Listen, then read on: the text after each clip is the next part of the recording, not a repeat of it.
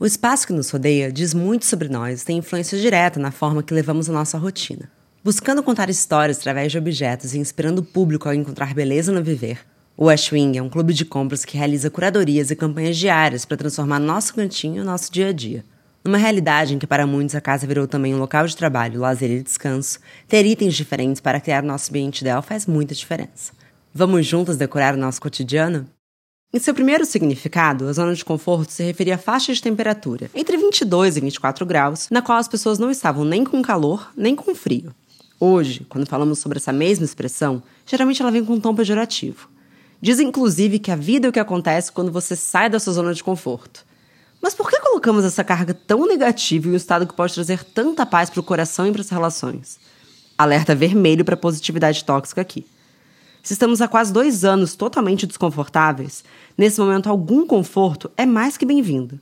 Por isso, cuidado para não cair nas armadilhas que te fazem achar que a vida precisa ser uma sequência de aventuras.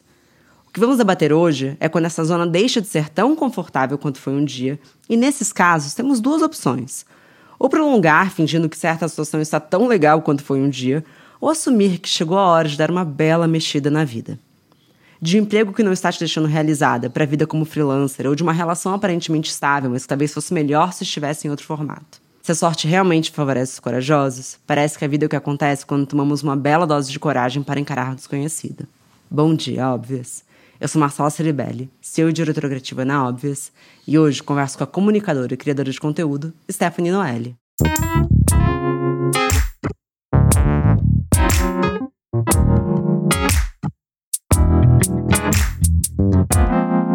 Bom dia, óbvias.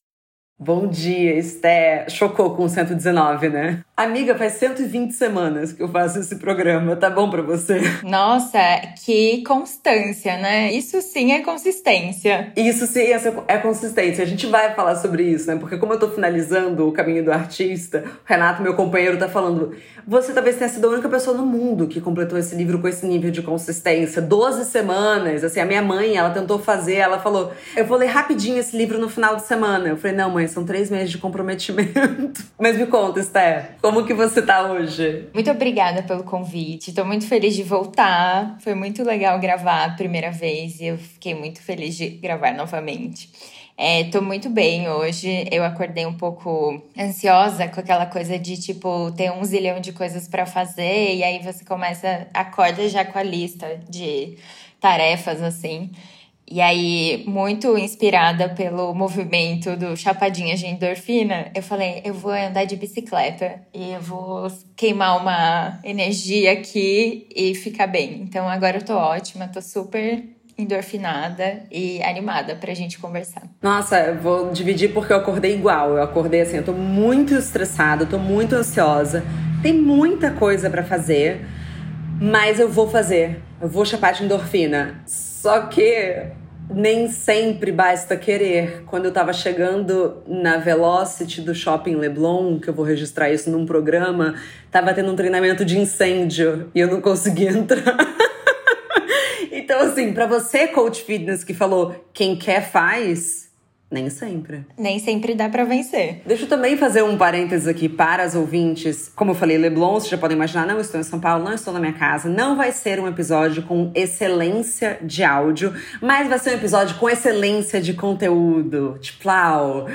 Porque Stephanie é uma mulher maravilhosa, é, sendo totalmente sincera e zero puxação de saco. Você é uma das criadoras de conteúdo que eu mais gosto de seguir, porque eu sinto assim, você é muito pé no chão, é gostoso de acompanhar, não faz eu sentir que eu tô atrás na corrida da vida, sabe? Dá vontade de ser amiga. E eu queria saber de você, assim, porque a minha sensação é de que você surfa essa vida muito bem. Entre altos e baixos, né? Você se enxerga assim? eu amei isso. É, nossa, muito obrigada por todo esse preâmbulo. Fiquei muito feliz. É muito gostoso ouvir isso, porque por mais que você tenha dito, né, que parece que eu surfo muito bem essa coisa, é, muitas vezes dá um pouco dessa sensação de que a gente tá fazendo errado ou diferente de todo mundo, então deve ter alguma coisa esquisita, estranha, enfim. Então, muito obrigada por compartilhar eu sinto que eu tive que dar um jeito em algum momento, assim, porque eu me senti em algum momento da minha vida é, bem, bem, bem perdida. Tipo, realmente fora de todos os meus equilíbrios possíveis. É, e eu fui tentando encontrar um pouco esse lugar, assim, de como que eu posso fazer as coisas que me fazem bem e que fazem parte da minha vida de fato contribuírem para eu me sentir bem e não ficar nessa de tentar jogar o jogo, enfim, ou da plataforma, ou do trabalho, ou da, dos relacionamentos, enfim, tipo, encontrar o meu próprio jeito de fazer. E eu acho que a coisa do Instagram, enfim, do conteúdo é muito isso. Eu, eu, fui, assim, meio aos trancos e barrancos ali no começo, chegando. Mas eu acho que hoje é, é um caminho, assim, que eu me vejo muito confortável, assim, em fazer, em sumir de vez em quando e quando eu me sinto bem. E, de novo, né? Não que, assim, o tempo inteiro seja perfeito, eu fique, nossa, tô super segura do que eu tô fazendo. Mas na maior parte do tempo, em geral, é, funciona, assim. E, e, mas eu acho, assim, muito louco que, que eu receba um pouco dessa, desses comentários, assim, de, ah, você parece que consegue lidar com as coisas muito bem, você é super plena, isso que você falou, né, de surfar bem a vida. É, e eu sinto, às vezes, quando eu tô bem, eu sinto que eu falo, nossa, acho que eu tô me dando bem nesse negócio de viver, assim. Ah, tô gostando desse negócio de vida. Mas é porque, assim, eu assumo que eu sou. Tipo, sabe quando a criança ela tem um apego emocional a um bichinho que ela leva pra todo lugar? Sou eu com a zona de conforto. Eu amo um confortinho, entendeu? Eu tenho medo de mudança mesmo, assumo. Acho assim, essas grandes viradas de vida, não sei se são para mim, sabe? Eu gosto de manter um plano, de novo, sou uma pessoa de consistência, mas eu não sou uma pessoa de revoluções. E eu vejo que assim, você tá sempre muito pronta para, pá, fechei esse livro, bora começar o próximo. Qual a sua relação com mudanças de vida? Você é boa nisso, vai, Esther? Bom, vamos lá. Eu sou sagitariana, acho que ajuda, né? Tem um, uma coisa dos astros aí, da mutabilidade que, que me, me ajuda nisso. Mas desde pequena eu lido com muita mudança. Tipo, se a gente pensar em mudanças físicas, né? Mudança de casa, por exemplo, eu morei acho que em 17 casas diferentes. Então, só isso já é uma coisa que cria uma sensação diferente com pertencimento, né? Ficar no lugar, é, fazer amigos, conhecer gente, eu sempre tive um pouco essa sensação de que eu tava sempre começando de novo, assim, dando um novo start. E quando eu era mais jovem, mas, né, criança, adolescente, era um porre, porque eu só queria poder, sei lá, ficar nos lugares que eu tava ali, né, já, né, dá tanto trabalho construir as coisas. Mas aí, quando eu fui crescendo, assim, eu entendi que isso podia ser uma fortaleza, essa, esse, essa facilidade com, com conseguir lidar com as mudanças. E eu fui levando isso um pouco para todos os outros pontos da minha vida, que de fato, é, assim, infelizmente, não tem a menor possibilidade da gente ter controle de nada na nossa vida, né? De nada do que vai acontecer, para onde as coisas vão. A gente pode ter planos, mas eles mudam o tempo inteiro, é, não por nossa vontade necessariamente, né? E aí eu fui meio que entrando em contato com todas essas coisas e falando, ok, acho que lutar contra é pior, porque eu fico só patinando, patinando, sofrendo. Então eu preciso dar uma certa possibilidade desse acaso que a mudança traz, né? Dessa, sei lá, surpresa, de ser surpreendida mesmo pelo que vem por aí é, acontecer, assim. E uma vez eu até ganhei um presente de uma amiga muito querida, numa época que tava rolando um zilhão de mudanças, e eu tava assim, não, eu não aguento mais. Eu só queria ficar bem. Ela me deu um colarzinho, que é a coisa mais linda, assim, que até de uma, uma marca que chama Eulíricas, que faz uns poemas em forma de acessórios e tal. E aí Tá, era uma bolinha que estava escrito deixar ir, deixar vir. E esse negócio mexeu muito comigo, porque eu senti que toda vez que eu ficava me prendendo a uma situação, não querendo a mudança, é, eu tava ali, assim, não deixando vir coisas novas e boas e enfim, e tava na verdade me prendendo a uma situação que já não era boa para mim de nenhum jeito. Então isso foi uma coisa que mudou bastante assim a minha cabeça nesse momento em que eu deixei para trás uma situação ruim e falei, OK, vou mudar, vou fazer outra coisa. E eu acho que desde então eu fui me aperfeiçoando um pouco nisso. Vamos falar da mudança que você fez, que tem muita gente que tem esse desejo, mas que às vezes parece um mergulho mesmo desconhecido, que é fazer a mudança de carteira assinada, CLT, para frila. Como que foi? Do momento que você tomou a decisão que ia frilar até o momento da, da sua demissão? Levou quanto tempo? Como que você se planejou? Como é que foi essa jornada? Foi uma longa jornada. Eu acho que, assim, tem um negócio que, que, que, enfim, um monte de gente fala disso, mas que é as coisas nunca começam onde você acha que elas começam, né? Elas sempre têm um, um negócio muito anterior, assim, e, e às vezes só depois, com perspectiva, você começa a entender de onde aquilo veio. E na verdade eu já tinha passado um, um, momento da minha vida, mais ou menos ali em 2016, 17, como frila, mas eu não tinha escolhido isso, né? Eu tinha sido demitida porque o site que eu trabalhava estava fechando e aí eles foram mandando todo mundo né, embora. E ouvi assim da minha chefe na época maravilhosa, é, não, você tem tudo para voar, assim, você produz conteúdo, você tem o seu canal no YouTube, Instagram, não sei o quê, tipo, vai na fé e, e assim, voa. Aí, imagina, sabe, eu tenho uma figurinha que é de um pombo que para na beira, no beiral, assim, e ele não voa, ele cai. É, fui eu, assim. Tipo, literalmente. Alguém fala voa e você voa, voa e cai, assim. É, a minha situação foi aquela. Tipo, deu tudo errado. Isso foi em que ano, Sté? Só pra eu me localizar. Mais ou menos 2016, 2017, assim. Tá, legal. Não, porque é bom para as pessoas saberem, né? Que nada é do dia pra noite. Não. É, e às vezes dá um medinho, né? Porque daí você fala, nossa, mas demora tanto para passar. Mas enfim, depois a gente fala mais disso. Mas e aí, nessa época, assim, foi muito difícil, porque também tinha um milhão de outras coisas acontecendo, muitas mudanças. Naquela mesma época, é, eu tinha terminado um namoro de quase oito anos, então imagine, né? São também muitas é, quebras, assim, de é, padrões na vida. E aí, enfim, não funcionei com esse negócio de ser frila naquela época, deu tudo errado, ficava ansiosa, tinha crise, não conseguia trabalhar, enfim, péssimo. Quase voltei para minha cidade, porque não conseguia mais pagar aluguel. Surgiu a chance de eu fazer um frila numa agência de publicidade por 15 dias que virou um contrato de trabalho, porque, enfim, deu certo. Isso é incrível, né? Porque, assim, melhor do que ouvir uma história de vitória, né? De eu virei freela, deu tudo muito certo. É maravilhoso ver que você já tentou antes, deu errado e agora está dando certo. Mas prossiga, por favor. Não, e assim, deu realmente muito errado. Num negócio que eu falava, por que, que as pessoas que eu conheço conseguem e só eu não consigo? Mas também eu acho que tem uma coisa não era o momento aquele. Eu não tinha eu também tomado essa decisão, sabe? Foi uma decisão que foi tomada por mim, eu não estava preparada, eu era mais imatura, assim, enfim. É, e aí também teve isso, né? Eu fui chamada para fazer um freela numa agência de publicidade, que era uma coisa que eu falava desde o começo da minha carreira, que eu fiz jornalismo, né? Que eu nunca ia fazer, porque eu odiava publicidade. e aí o que, que eu fiz?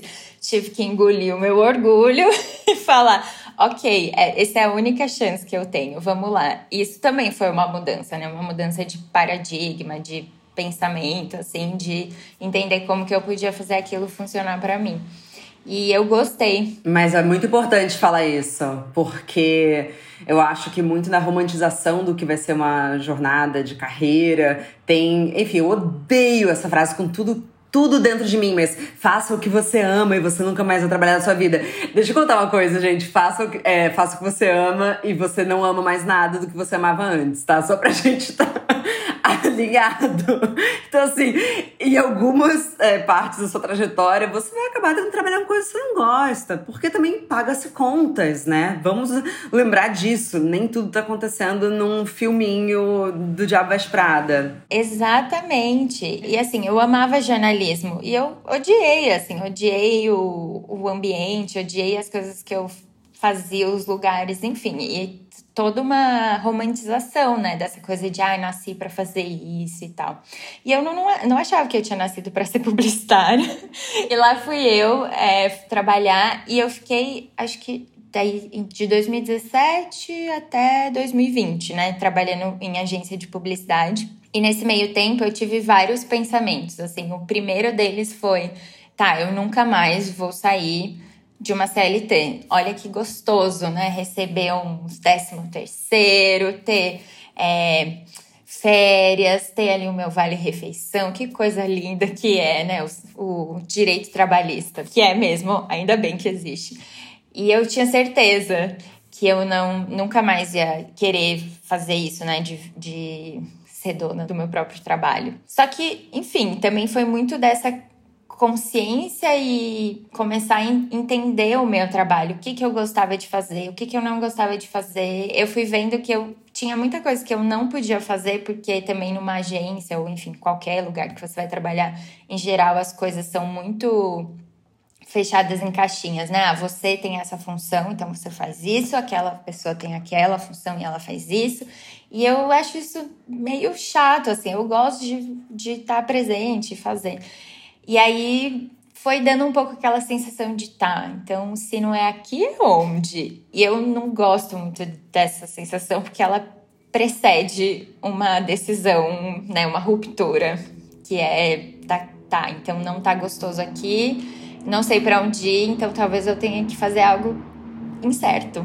Mas, Esté, eu acho interessante você falar isso porque me parece que você é muito consciente de como você está se sentindo nas situações. Porque muitas vezes a gente começa a sentir um incômodo e a gente finge que não tá acontecendo. Vem um monstrinho te falar, oi, não tá legal. Você fala, sai daqui, tá legal sim, sabe? Você não ignora os seus desconfortos. Tô correta em dizer isso? Sim. Eu, de certa forma, abraço eles e, e chamo para conversar. Acho que enfim, não sei muito de onde isso vem, viu? Mas é um pouco isso. Porque se eu for pensar assim, eu sou uma pessoa que eu não gosto de ficar muito triste ou tipo ficar muito infeliz. Eu entendo o valor, né? É óbvio que a gente, Deus me livre, positividade tóxica, mas eu prefiro ter mais momentos alegres e que eu estou satisfeita do que momentos em que não tô. Então, acho que quando eu saco esse incômodo e começa a ser uma coisa que de fato é muito presente, né? Não é só tipo algum dia, né? Um dia acordei meio, ah, que chato isso, e todos os outros de boa.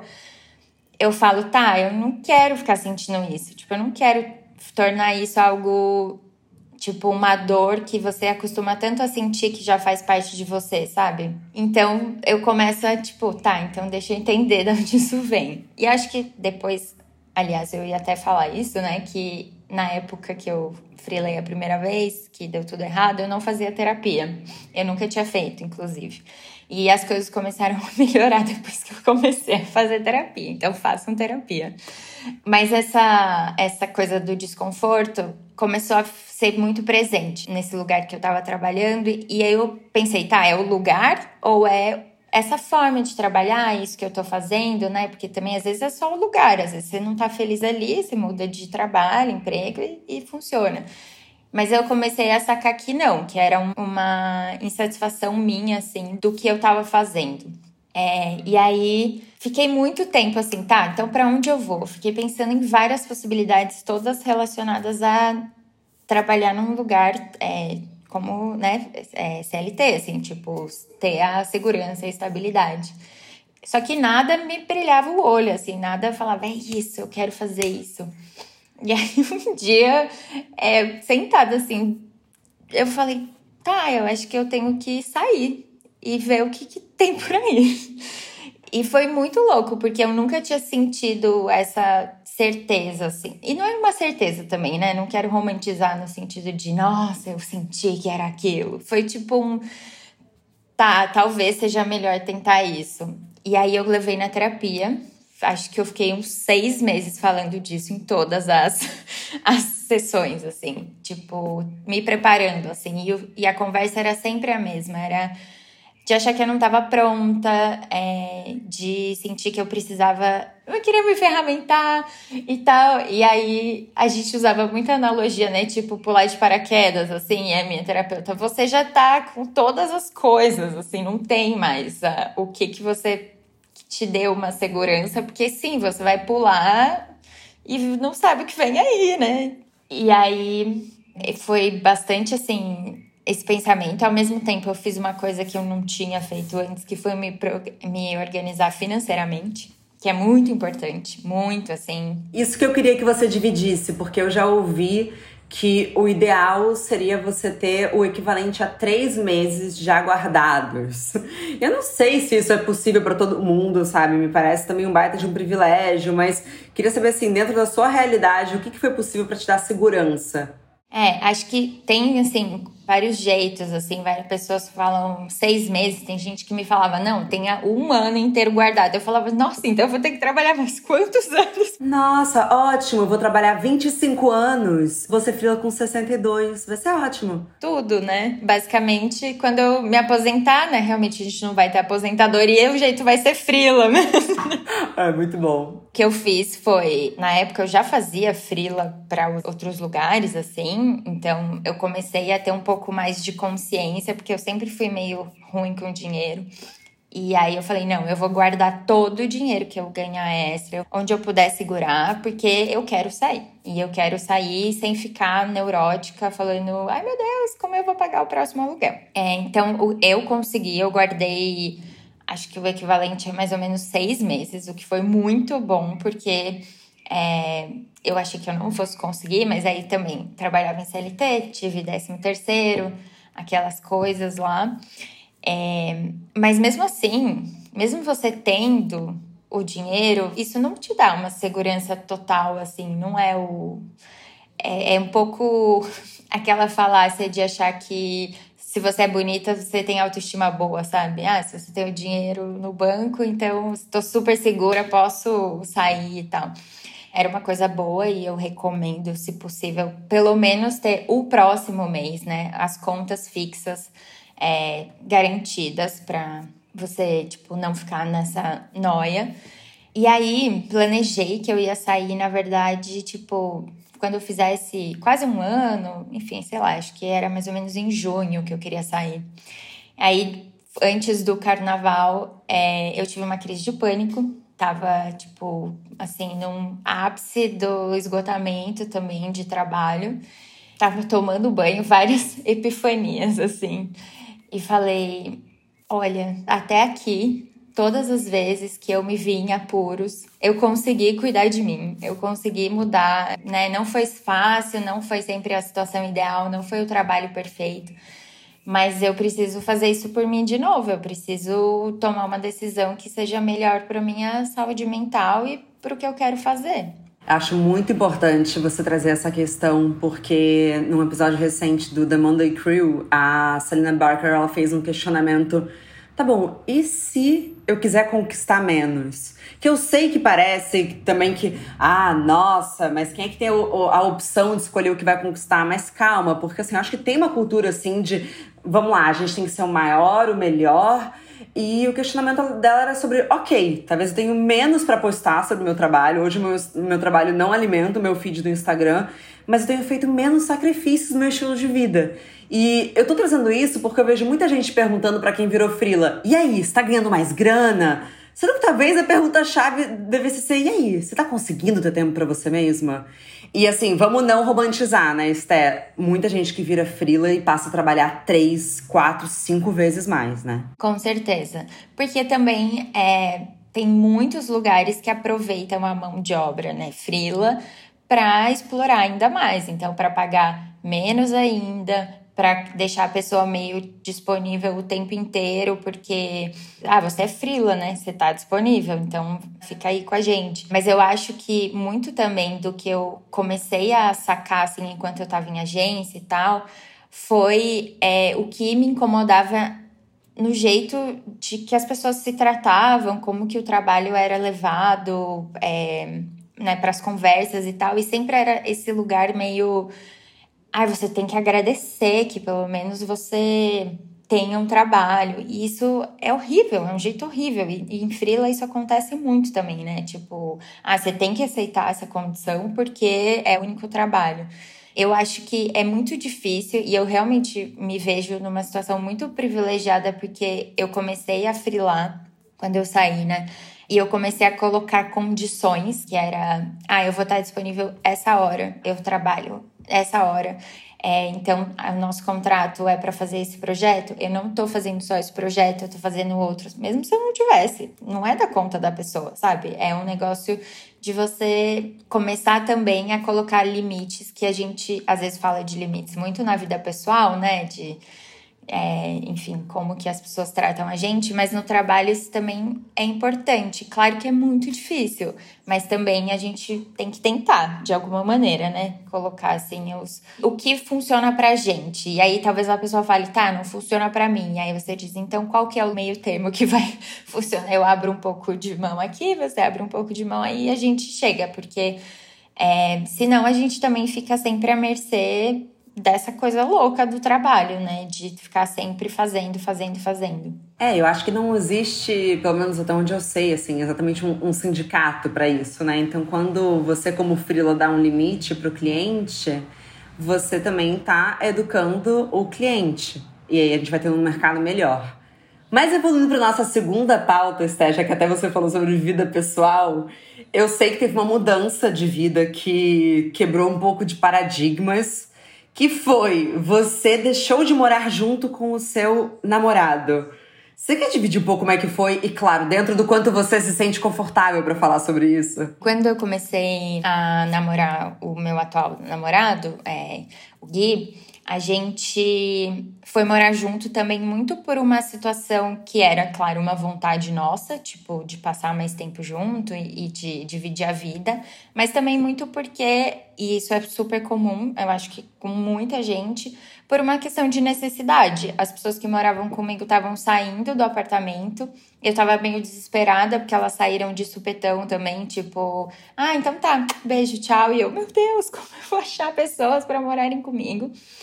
Então a gente decidiu, tipo, ah, beleza, vamos morar junto. Então foi uma decisão mezzo amor, né? E mezzo necessidade, assim, tipo, que é tudo bem. É, como a vida é, né, gente? Nem tudo é sobre romance o tempo todo, tá? Fiquem avisadas. Exatamente. E, tipo, eu conheço basicamente todo mundo que eu conheço fala, ai, mas morar junto é ótimo, porque daí você só vai pagar um aluguel e tal. E de fato, né, pro bolso é ótimo. Então a gente foi morar junto e foi muito gostoso, assim, sempre foi muito legal a gente morar junto.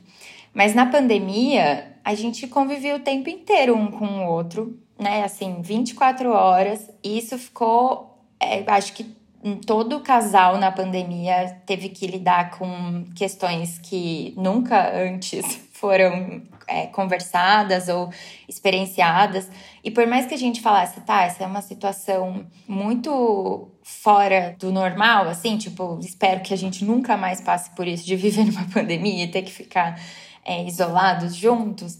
A gente começou a pensar, tá, o que que tá incomodando, assim, o que que é uma vontade de fazer diferente? E era uma sensação de sentir falta da nossa individualidade mesmo, né? De, da gente mesmo. Tipo, eu, Stephanie, sentia falta de mim, o Gui sentia falta dele, porque tudo começa a virar uma simbiose. E eu acho que isso não rola só quando a gente tá na pandemia. Isso rola quando você começa a conviver muito. E eu não quero falar que ah, morar junto é errado, morar separado é certo. Mas eu sinto que a gente vem de uma cultura de relacionamento, e mulher principalmente, e assim, né, a igreja fala disso, que é você vira um só. Tipo, vocês viram uma coisa só e vocês é, precisam meio que abdicar das coisas que são importantes para em prol dessa unidade que é o casal.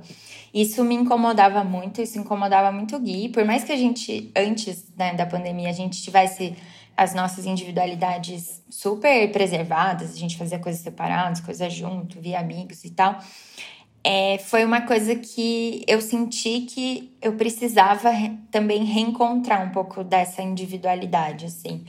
E como eu nunca tinha morado sozinha, nem ele, a gente começou a falar disso. A sugestão não foi minha, assim, foi o Gui que falou a primeira vez.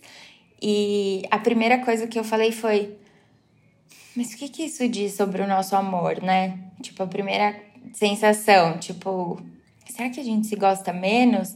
Só que imediatamente eu comecei a pensar em todas as possibilidades, assim, de. E isso é uma coisa que eu aprendi é, com uma bruxa que eu encontro às vezes, assim, que me falou que eu precisava parar de pensar tanto em expectativa e começar a olhar as perspectivas das coisas. E eu achei isso muito legal, assim, porque ela falou: ah, você, quando tem uma expectativa, é quase como se você estivesse num cômodo, só tivesse uma porta e você ficasse idealizando o que tem atrás e você quer abrir, abrir, abrir, e aí, enfim, você fica ali esperando aquilo acontecer, e às vezes abre e não é nada do que você imagina. E a perspectiva é como se você estivesse nesse cômodo e tivessem várias janelas e portas e você começasse a abrir todas elas e ver, tá, olha, tem isso também, tem aquilo também. Eu amei porque é exatamente isso, é o quanto que a gente idealiza as situações. E eu já falei várias vezes sobre isso, sobre esse luto do futuro que a gente imaginou, mas na verdade você nem sabe se ia ser do jeito que você imaginou. Eu acho que no primeiro episódio do podcast da Letrux é, sobre música, ela falou sobre. Ah, a gente precisa falar sobre como viagem de casal é uma merda. Aí eu, assim, não acredito que ela tá trazendo isso à tona, porque assim, cara, viagem em casal rola muita briga. A gente precisa falar sobre isso. Assim, a gente precisa começar a desromantizar viagens em casal. Porque, assim, é exatamente isso. E é uma situação, eu tô trazendo isso porque, exatamente, você passa seis meses planejando. E vai ser o máximo, e vai ser lindo. E a gente tá em Paris. Quem é que briga em Paris? Todo mundo, desculpa. Sabe assim? Eu tô querendo dizer isso porque é, é perfeito o que ela trouxe. É perfeito. Eu amei, amei, amei. É exatamente isso. E, e essa é uma pauta que eu advogo, e acho que menos na internet e muito mais na vida assim, pessoal e tal, que é tipo toda a ideia de amor e relacionamentos é completamente idealizada. Isso faz a gente sofrer demais, demais, demais. Porque é isso, ah, você encontra alguém, aí vocês se amam, aí vocês moram juntos, aí vocês casam, aí sei lá, se vocês querem ter filhos, vocês têm filhos, aí vocês vão viver juntos, lindos, até morrer. E de preferência vão morrer na mesma época, assim, né? Pra ninguém ficar sozinho. E a vida real é totalmente diferente. E o amor é experienciado de maneiras muito diferentes. E eu acho muito triste quando as pessoas é, acham que se alguém não te ama do jeito que você espera, então não é válido, ou não é amor. E eu acho que foi muito dessa coisa que eu comecei a pensar, assim, tipo, eu falei, tá, o que, que isso diz sobre o nosso amor? E aí eu falei, tá, isso é uma expectativa, né? Morar junto, ficar junto. Falei, o que que traz de possibilidades a gente morar separados? Me traz que eu vou ter um encontro comigo que eu nunca tive, eu vou poder experienciar e viver minha individualidade de um jeito que eu nunca vivi. A gente vai estar tá junto quando a gente quiser estar tá junto e não porque a gente é obrigado a estar tá junto. E para mim isso é muito mais não mais no sentido de poderoso ou importante, mas isso é, é muito forte, assim, né? Você querer estar com alguém se você não é obrigado a estar com ela todo dia. E mesmo assim, você escolhe é, a presença dela na sua vida. Isso é muito especial, assim. Eu valorizo isso demais. Comecei a pensar nessas coisas, né? Tipo, ah, sei lá, fazia dois anos que eu não me arrumava pra ir num date. Sabe, assim, no sentido. Eu, eu me arrumo normalmente, é uma coisa que eu gosto de fazer. Mas tem aquela sensação assim, tipo, ai, eu vou ver a pessoa, o que, que será que ela fez? Ah, que, que, como será que foi o dia dela? Ai, o que, que será que a gente vai comer? Tipo, sabe umas pequenezas assim da vida? Que na verdade é maravilhoso. É, maravilhoso, porque muito se fala e cada uma vai entender o que é um amor confortável para você. Porque eu acho que é muito, muito importante, porque tem uma romantização também do a vida acontece fora da sua zona de conforto. Não, calma, gente. Pelo amor de Deus, zona de conforto ela pode ser muito boa. A gente, inclusive, estamos há quase dois anos completamente desconfortáveis. Se a gente puder estar um pouco mais confortável, vai ser bom. Mas, assim a primeira coisa que as pessoas falam é, pô, perdeu a magia, sabe? Já não tem mais aquela coisa do início. O que você está me falando é que você conseguiu realizar o que muita gente adoraria, que é trazer de volta essa magia para a relação. E sem trocar de par. Porque, pelo amor de Deus, eu não tô falando que é pra insistir em relações que estão fadadas dar errado, não é isso. Mas você tá com uma pessoa super legal, que você ama, e talvez a convivência, da maneira como nos ensinaram que deveria acontecer, não funcionou para vocês. Mas ainda dá pra ver esse amor de outra forma. E muitas pessoas teriam, talvez, uma ruptura, que seria uma pena, né? E aí fica aquele amor que aí, sei lá, e depois eu conheci outra pessoa e falar, ah, mas era tão melhor com o Gui, sabe? Aí a gente ainda num limbo. Eu acho que isso que você falou é muito, muito importante, assim, é muito legal, porque é, eu sinto que, e eu, eu vejo isso em conversas com amigas, amigos e no Twitter, enfim, esse tipo de pensamento que é ah, se não é assim, então não vai ser de jeito nenhum. E a gente se impede e se impossibilita de descobrir. Às vezes você vai descobrir que tá, realmente não funciona, não quero, para mim não, não, não tem jeito. Mas até você viver assim, por que, que a gente não se dá chance, sabe? Eu acho que a gente não se dá chances na vida. A gente, né, coloca essa coisa assim, tipo, não, tem que ser assim e aí qualquer coisa fora, é, então deve ser ruim, então eu não vou viver. E foi, né, muito das nossas conversas, assim, no começo, foi, tá, como será que vai ser, né? Como que, como é que vai ser isso? Será que a gente vai querer se ver? Será que a gente vai ficar, tipo, não, fica aí na sua casa, fica aqui, não vamos se ver. E a, até isso, e aí pode ser o meu lado sagitariana, mas até isso eu achava o máximo pensar, ai, o que, que, será que, como é que será que vai ser essa, esse novo momento? E aí eu acho que tem também toda uma coisa que eu comecei a pensar e olhar muito também por conta disso, que foi, enfim, o quanto existem várias crenças assim que a gente, né, colocado é, para ver assim desde pequena que é essa coisa da mulher que vai ser, tipo, tem um salvador, assim, tipo, primeiro é o pai que cuida, depois é o marido, depois os filhos.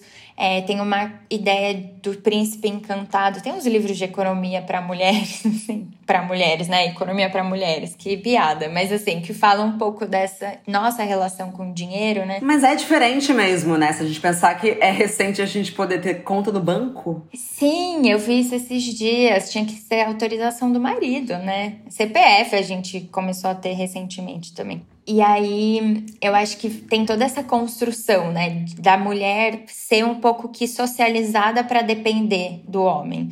E aí, quando a gente vai mora junto e tal, isso é um pouco mais normalizado. E de novo, né, não é errado. Muitas vezes é a única maneira que a gente encontra e tá tudo bem. Mas eu acho que é legal a gente pensar também sobre isso, né? Da onde isso vem? Por que, que a gente tá nesse lugar assim? E tentar pensar em, em outras maneiras de conseguir saídas assim possíveis, né? E, e para mim é muito diferente da sua relação assim, porque a minha mãe, ela ficou num casamento durante 20 anos, um casamento falido assim, tipo, que enfim, era péssimo, fazia muito mal para ela e para mim. É, mas ela não tinha como sair, assim, por conta dessa sensação, né? Como eu vou me sustentar? Será que eu vou conseguir? Será que né? O que, que vai acontecer? Eu tenho uma, uma filha para sustentar, enfim, todas essas coisas. E ela ficou muito por conta de não poder se bancar, assim. E aí, quando ela de fato se separou e saiu de casa, foi também um pulo no escuro, assim, um salto de fé, porque ela nada na, na vida dela tinha mudado, no sentido dela ter mais dinheiro, dela, sabe? Mas ela chegou num ponto que ela falou: não, eu não, não aguento mais. E eu acho que de certa maneira isso também me deu um pouco dessa sensação assim de não ficar nos lugares achando que aquilo sempre vai ser melhor do que descobrir o que tem é, na porta que a gente não faz a menor ideia, né? Quando abrir que vai descobrir. É, então, a minha relação com, com essa coisa do dinheiro e da autonomia é muito diferente. Eu acho que também foi muito importante para mim tomar essa decisão porque eu tive que também falar, tá, então trabalho, conseguir manter minhas contas, organizar meu dinheiro, não ficar que nem uma doidinha assim, ah, bom, depois eu vejo, sei lá o quê. E organizar, assim, porque também é isso, não é só uma decisão sentimental, emocional, né? Uma decisão é, que envolve muitas coisas. E no final foi realmente muito bom. É tipo a decisão que eu mais fiquei feliz de tomar depois de pedir demissão, acho que foi essa. de poder viver desse jeito diferente, assim, de e de acho que permitir isso, sabe? De, de falar, tá, esse amor pode existir desse jeito, é, nessa configuração, e a gente respeitando os espaços e a gente é, se expandindo. Teve uma coisa que eu escrevi na minha newsletter, que eu não vou lembrar exatamente como que era, mas que era um pouco dessa sensação de que o nosso amor, ele não precisa caber só numa casa, ele pode se expandir para o mundo, né? Para tudo, assim. A gente, eu gosto de ver desse jeito. E de fato, assim, a gente começou a fazer esse processo em fevereiro. A gente está em final de outubro, né? Já vai fazer oito meses, acho. E foi ótimo pra gente, assim, de verdade. Não foi tudo flores, né? Assim, ai, nossa, desde o começo foi incrível. No começo foi mais difícil lidar um pouco com isso. A gente até passava um pouco mais de tempo juntos. Mas aí a gente foi encontrando esse equilíbrio, esse conforto nesse, nesse, nessa nova dinâmica, assim. E eu acho que agora foi também muito a ver com o momento em que eu resolvi contar, né, publicamente, tá, falar dessas coisas. Desse momento de falar, tá, gente estou confortável nesse lugar, assim, tá gostoso, tá legal. Eu acho incrível porque assim, abre um leque de possibilidades que eu amei a questão da expectativa versus perspectiva, assim, a certeza que essa frase vai sair daqui pra frente.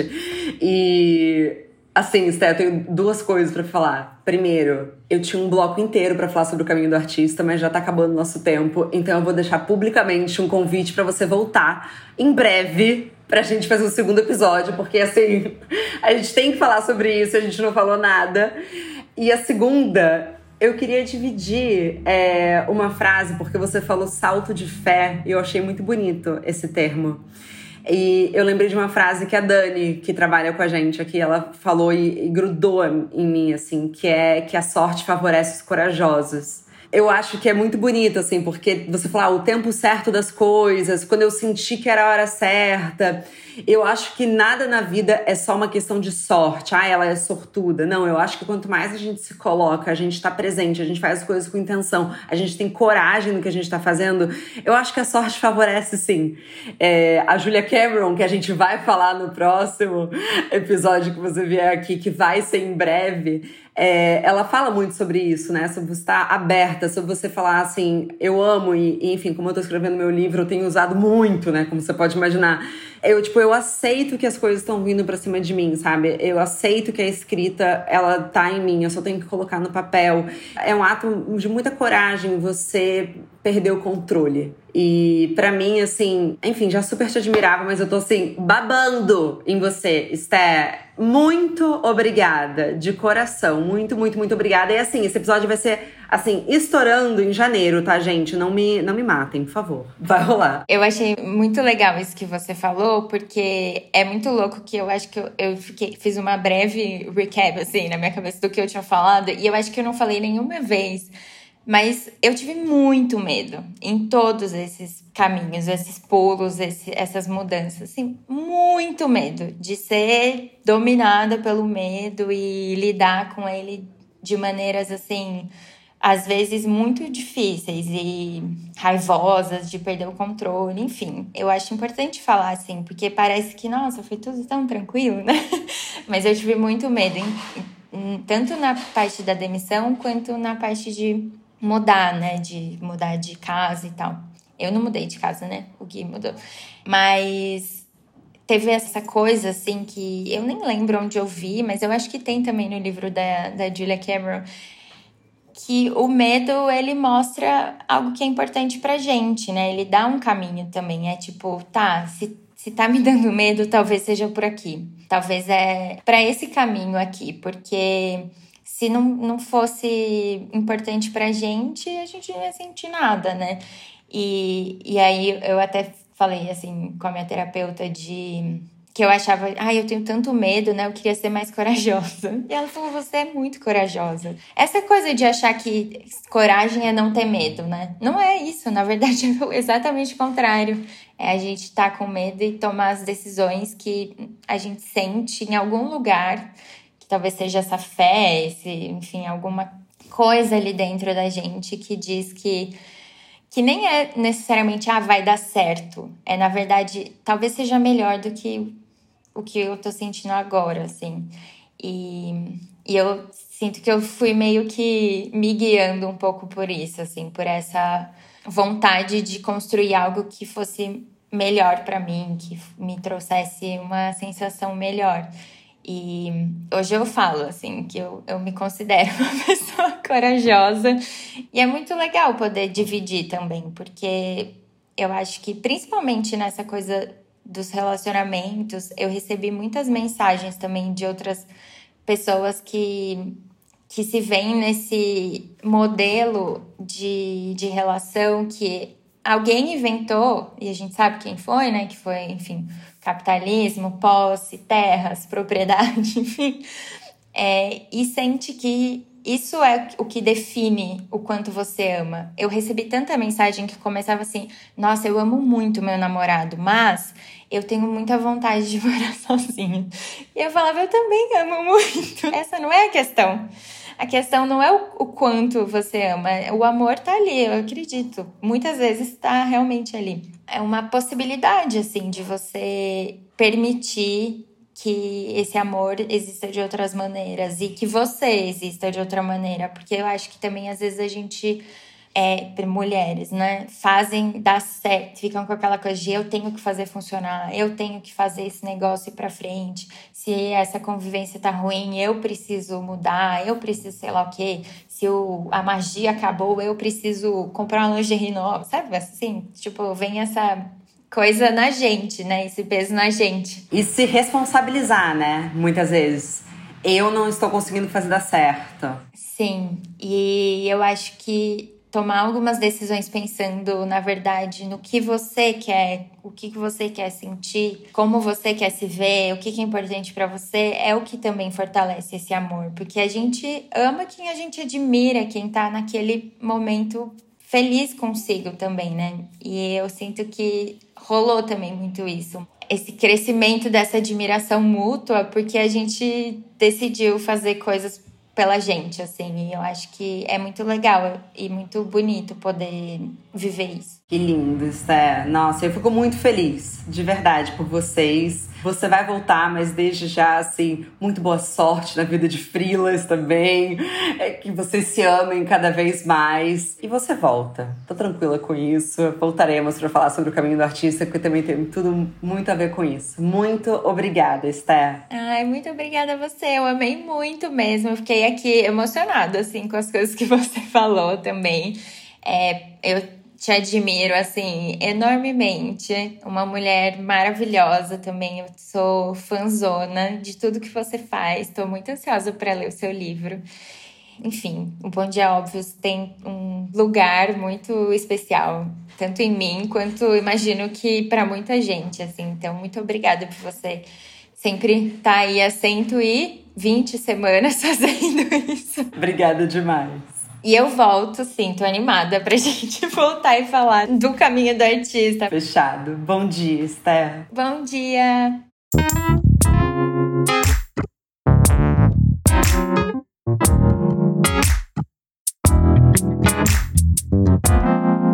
Muito obrida também a você que nos escutou até aqui. Mas a nossa conversa não tem fim. Continuamos semanalmente na nossa newsletter, que você pode se inscrever no www.obvious.cc, no Instagram, arroba Agency, e com comentários, sugestões sempre com carinho, no bomdia.obvious.cc. Bom dia, óbvias!